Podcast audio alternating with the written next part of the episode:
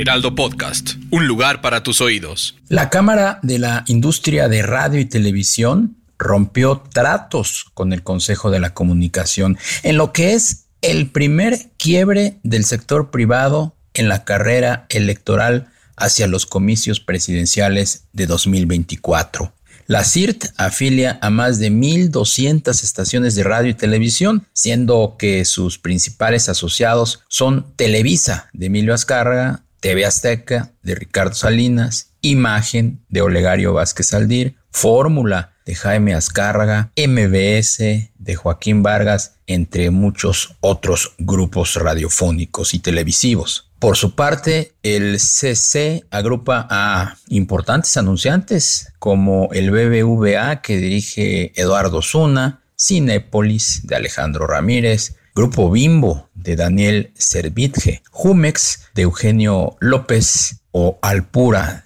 de François Boira principalmente. El Consejo se ha posicionado en la sociedad mexicana como la voz de las empresas, pero la CIRT es su principal mecanismo para dar a conocer sus campañas, algunas, por cierto, memorables. Resulta que en la CIRT, que lleva el abogado José Antonio García, no cayó bien, nada bien hace unos días que los directivos del Consejo fueran al INE a ofrecerle a su presidenta Guadalupe Tadei, hacerle sus campañas de comunicación. Y es que en la CIRT se argumenta de que cómo la voz de las empresas cambia su mandato para convertirse en la voz de instituciones de la 4T, estas mismas que están censurando a sus propios empresarios concesionarios. Asimismo, de instancias del mismo gobierno que estén ordenando monitorear y calificar la opinión de todos los comunicadores y analistas de la radio y la televisión mexicanas,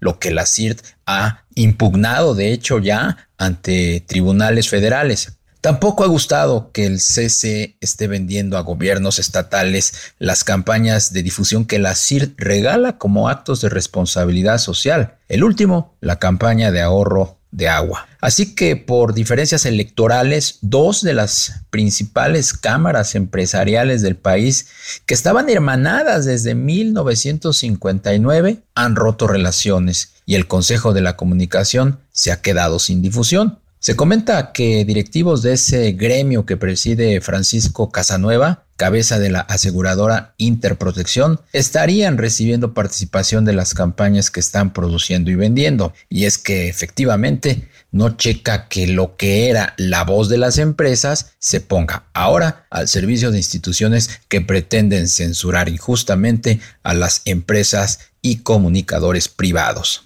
El secreto mejor guardado en Morena, que preside Mario Delgado, no son los nombres de las cuatro encuestadoras que fueron seleccionadas y que harán la función de espejo en la encuesta madre que arrojará el nombre del candidato a la presidencia. No, el secreto bajo siete llaves es el método con el que se hará el levantamiento a partir del próximo lunes, especialmente la definición de las secciones electorales que visitarán quienes aplicarán el cuestionario. Dicho listado está guardado a piedra y lodo y nadie ha tenido acceso a él salvo los máximos responsables de organizar este proceso en Morena y obviamente las casas encuestadoras que llevarán a cabo este ejercicio. Lo que se busca ante todo es evitar que los equipos de Claudia Sheinbaum, Adán Augusto López y Marcelo Ebrard hagan campaña, entreguen recursos o ejerzan presiones en las colonias elegidas. Pero también se teme que por ahí alguna mano negra la filtre alguna de las corcholatas. Muchos creen que el palo que le dieron a Zoé Robledo en sus aspiraciones para ser gobernador de Chiapas el año próximo fue una graciosa concesión para el exgobernador Manuel Velasco. Si la corcholata verde cree que tiene vía libre para imponer a su gallo, el senador Eduardo Ramírez está muy equivocado. En los corrillos de Palacio Nacional se asegura que en la entidad que aún gobierna Rutilio Escandón aplicará la paridad de género y que Morena mandará a una mujer, y esa es Manuela Obrador Narváez, actual diputada federal y sobrina de Andrés Manuel López Obrador. De hecho, Zoé ya la está apoyando para llevarle la contra a Velasco. En ese escenario, quien podría rebasar por la izquierda es el diputado del Verde y presidente de la Comisión de Hacienda, Luis Armando Melgar.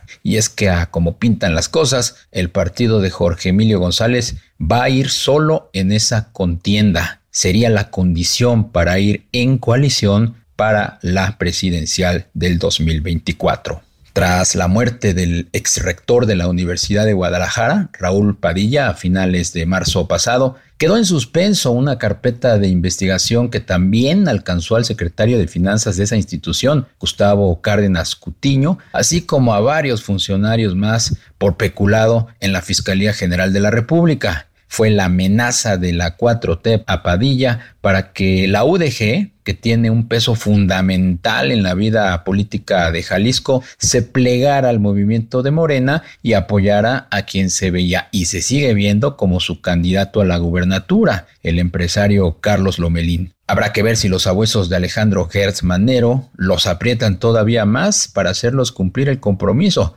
sobre todo ahora que Movimiento Ciudadano, que controla en la entidad el gobernador Enrique Alfaro, puede armar un frente opositor con PRI, PAN y PRD en las próximas elecciones estatales para cerrarle el paso a los guindas quien va en caballo de Hacienda para una de las dos vacantes en la sala superior del Tribunal Electoral del Poder Judicial de la Federación, el TRIFE, que preside Reyes Rodríguez, es Alejandro González Bernabé, consejero de la Judicatura Federal, favorito del bloque principal de los ministros de la Suprema Corte de Justicia de la Nación que preside Norma Angélica Piña. Atrásito de él están Armando Maitret y Alejandro Avante, ex magistrados de salas regionales del propio Trife. Será una decisión de casa y buscando perfiles leales a la 4T por el proceso electoral en puerta, pues ese grupo colegiado tendrá en sus manos la calificación de las elecciones presidenciales de junio de 2024. Que no le quede la menor duda, aunque haya 100 aspirantes, los ungidos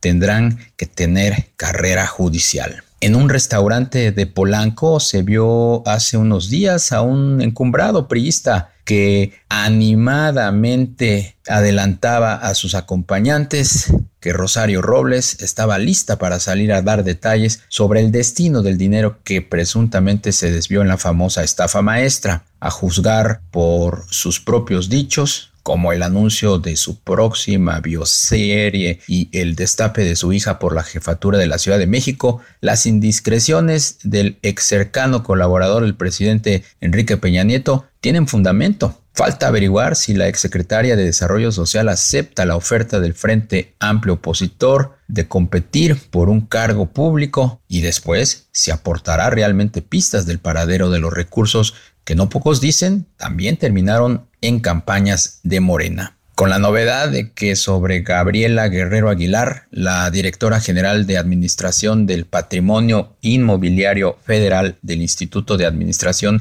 y Avalúos de Bienes Nacionales, mejor conocido como el INDABIN, pesan dos averiguaciones previas, ni más ni menos que de la Fiscalía General de la República, que comanda Alejandro Gersmanero, la colaboradora cercana y de todas las confianzas de la ex titular de esa instancia en el sexenio de Enrique Peña Nieto, Soraya Pérez, es investigada por presunta falsificación de documentos oficiales.